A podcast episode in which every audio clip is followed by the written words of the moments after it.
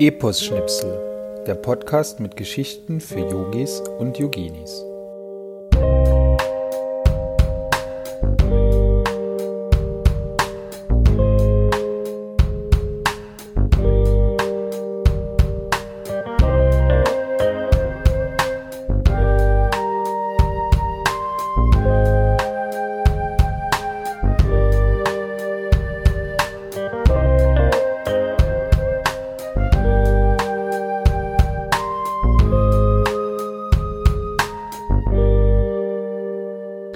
Herzlich willkommen zu Epos Schnipsel, dem Podcast mit Geschichten für Yogis und Yoginis. Mein Name ist Anja, schön, dass du wieder dabei bist. Ich erzähle hier im Podcast zweimal im Monat eine Geschichte, die hinter den von uns praktizierten Asanas stehen. Yoga-Philosophie und Yoga-Mythologie finde ich ja total spannend. Mich fasziniert besonders, dass viele Elemente, Inhalte und Lehren aus diesen uralten Geschichten hochaktuell sind. Und es ist mal wieder an der Zeit, Feedback mit euch zu teilen, ähm, das ich persönlich bekommen habe von einer Yoga-Lehrenden. Sie hat meine Epos-Schnipsel-Episoden gelobt, worüber ich mich natürlich irrsinnig freue, aber auch angemerkt, dass sie einige meiner Asanas, von denen ich ja immer eine pro Episode vorstelle, anders ausführt oder auch anders bezeichnet. Es gibt ja viele verschiedene Yoga-Stile und Yogaschulen und natürlich gibt es Unterschiede vom Ashtanga-Yoga zum Hatha-Yoga, zum Jivamukti-Yoga, zum Iyengar-Yoga. Aber wir haben uns dann darauf geeinigt, dass wir, egal aus welchem, aus welchem Yoga-Stil oder aus welcher Yogaschule wir kommen, doch alle das gleiche große Ziel haben mit unserer Yoga-Praxis. An dieser Stelle kommt dann auch gleich mein Feedback-Hinweis. Ich freue mich immer sehr über Feedback, Fragen, Anregungen. Bitte schreibt mir gerne eine E-Mail auf yoga.anjayoga.com. So. In Episode 14 hatte ich mich ja ausführlich mit Moritz zu dem Begriff und Konzept des Guru, also Lehrer, unterhalten. Ein Guru Cool ist dazu passend so etwas wie eine Lehrstätte, Damals zu der Zeit, zu der unsere Geschichten spielen, gab es noch keine Schulen oder Universitäten, so wie wir sie heute kennen, sondern man konnte stattdessen in einem Gurukul lernen. Und dieses Gurukul ist nichts anderes als ein Haus, zum Beispiel auch das Heim des Guru, in dem Schüler und Lehrer gemeinsam leben und lernen. Das Besondere daran ist, dass alle Schüler im Gurukul gleich behandelt werden, egal welchen sozialen Status sie außerhalb des Gurukuls innehaben. Alle Schüler im Gurukul lernen also gleichberechtigt, leben mit dem Guru und helfen ihm bei den alltäglichen Aufgaben wie auch Waschen, Putzen, Kochen. Eine echte, ganzheitliche Ausbildung also. Und das Konzept des Gurukul hilft uns, die folgende Geschichte von Eklavia besser zu verstehen. Wir hören mehr aus dem Wald, in denen wir schon einmal gemeinsam gereist sind, und zwar in der Episode um Arjunas Dilemma. Und da die heutige Geschichte ein bisschen länger ist, geht es auch gleich ohne weitere Erklärungen los.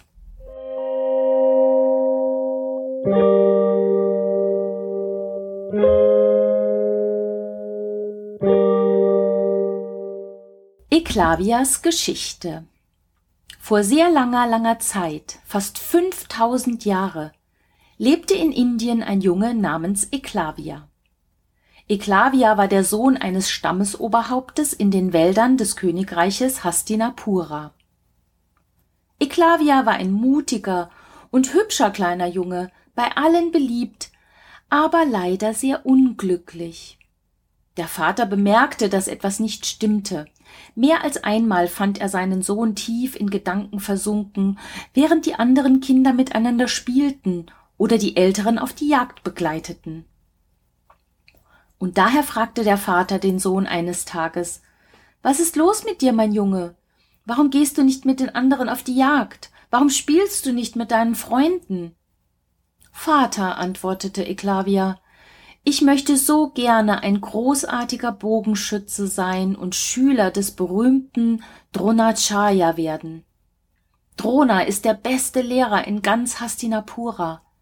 Seine Lehrstätte ist etwas Besonderes, dort werden gewöhnliche Jungen zu mächtigen Kriegern ausgebildet. Als der Vater nichts erwiderte, fuhr Eklavia fort Vater, ich weiß ja, dass wir einem Stamm der Jäger angehören und dass es meine Bestimmung ist, auch ein Jäger zu werden. Aber ich möchte unbedingt ein Bogenschütze werden, nicht Jäger. Bitte erlaube mir, von hier wegzugehen und in Dronachayas Gurukul zu lernen.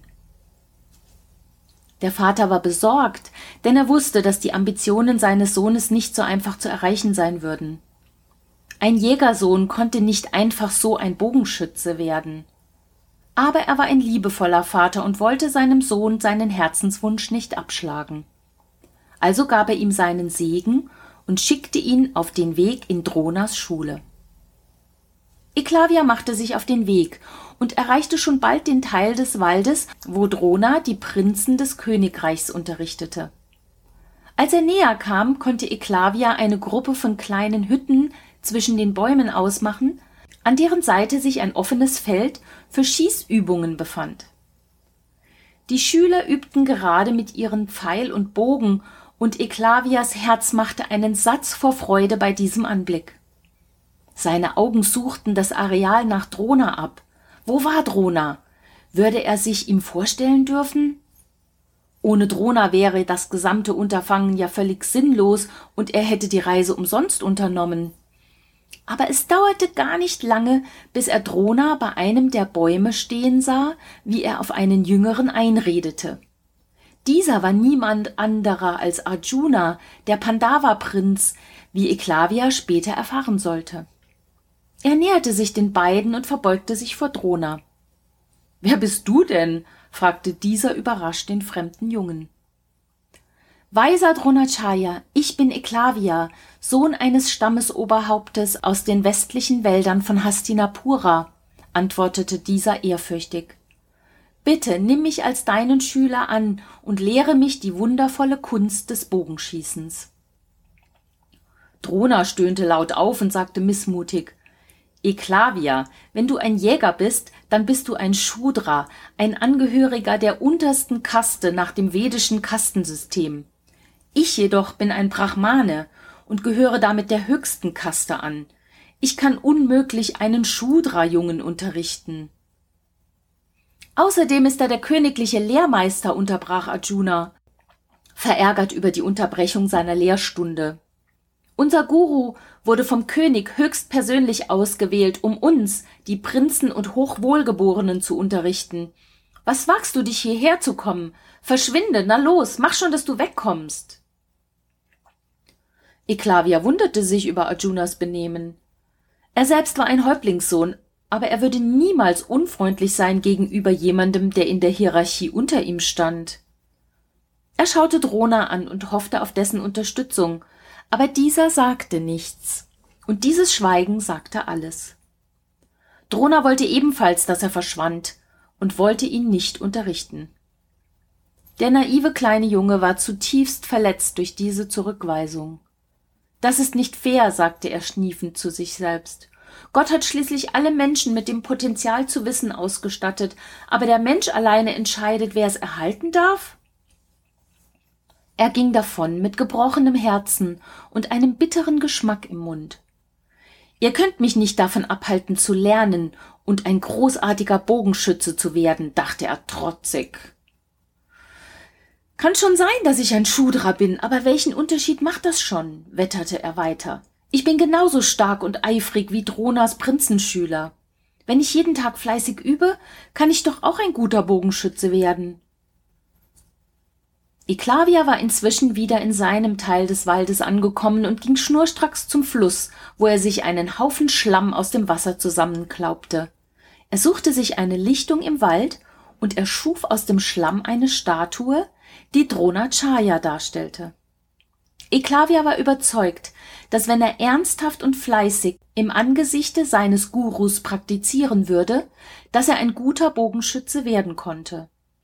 Auch wenn Drona ihn nicht als Schüler angenommen hatte, hatte doch Eklavia Drona als Guru angenommen, den er verehrte. Und so verneigte er sich Tag vor Tag vor der Statue seines Gurus, bevor er mit seinen Bogenübungen begann. Und langsam aber sicher wurde aus Eklavia, dem schlichten Jäger, der selbstbewusste und zielsichere Bogenschütze Eklavia, der sogar Dronas besten Schüler Arjuna schlagen könnte. Eines Tages während seiner Übungen hörte Eklavia einen Hund bellen. Zuerst ignorierte er das Bellen, aber die andauernde Ablenkung verärgerte ihn. Er hielt inne und ging zu dem bellenden Hund. Und noch ehe der Hund aufhören konnte zu bellen oder aus dem Weg springen konnte, schloss Eklavia sieben schnelle Pfeile in das Maul des Hundes, ohne ihn zu verletzen. Der Hund trollte sich. Wie das Schicksal es wollte, waren auch die Pandava-Prinzen mit ihrem Guru Drona im gleichen Teil des Waldes unterwegs, um Waffenübungen abzuhalten. Sie sahen den Hund mit den Pfeilen im Maul und wunderten sich, wer wohl solch gezielte Pfeile hatte abschießen können. Drona war beeindruckt. Das kann nur ein außerordentlich guter Schütze gewesen sein, sagte er zu den Pandava-Brüdern. Einen solchen Schützen müssen wir kennenlernen, sagten alle und machten sich auf die Suche. Was sie fanden, war ein dunkelhäutiger Mann, ganz in Schwarz gekleidet, schmutzig mit verfilzten Haaren. Eklavia.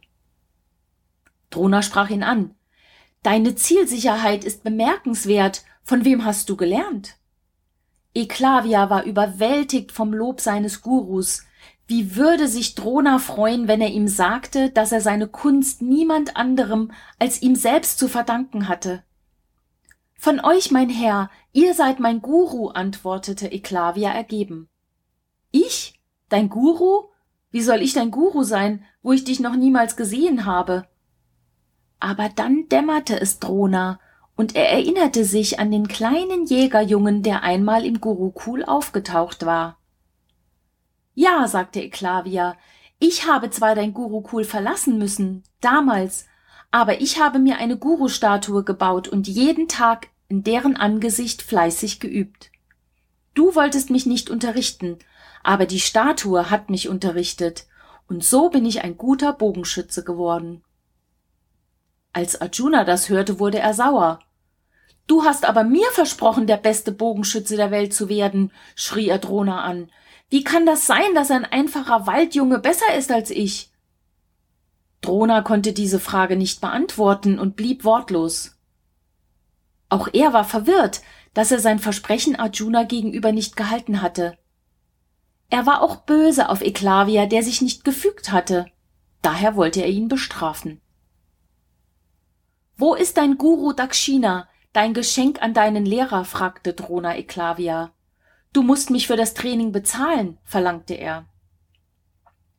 Eklavia atmete auf.